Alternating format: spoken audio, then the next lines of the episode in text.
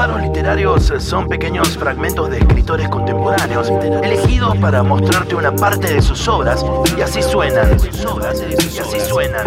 Y suenan así, en los 20 años de cualquiera.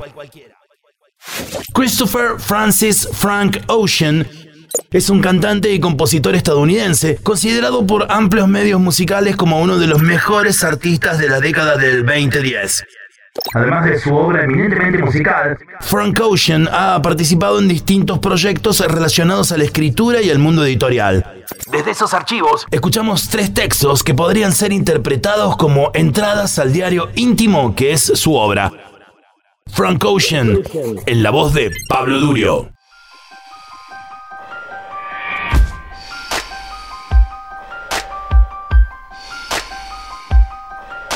En el sureste, durante nuestra juventud, vi las luces de la calle, las luces traseras de los autos, vi encendedores calentando cucharas y el fuego de las armas, pero no vi la luz de la luna. Cuando mi mamá prendió una hornalla con un fósforo, cuando dejamos que el señor Joseph de Guayno viviera en el galpón de atrás, me senté en las escaleras y hablé con él. Esa pequeña luz que atravesó la puerta de la cocina iluminó su rostro mientras me contaba historias sobre cuando solía dormir sin la protección de la luna. Al escucharlo, aprendí que la luna no tenía luz propia, que toda su luz provenía del sol. Antes de salir de la casa para caminar hacia la estación de servicio, envolví mi cabeza con un trapo de seda para fijar mis ondas. En el camino imaginé que un día brillarían como el mar, bajo la luz de la luna. Llamé a tu puerta en el camino de regreso y me respondiste sin remera. Me diste la espalda y te empujé por hacerlo, pero estábamos demasiado familiarizados para los saludos, demasiado familiarizados para tantas palabras, y me quedé a dormir.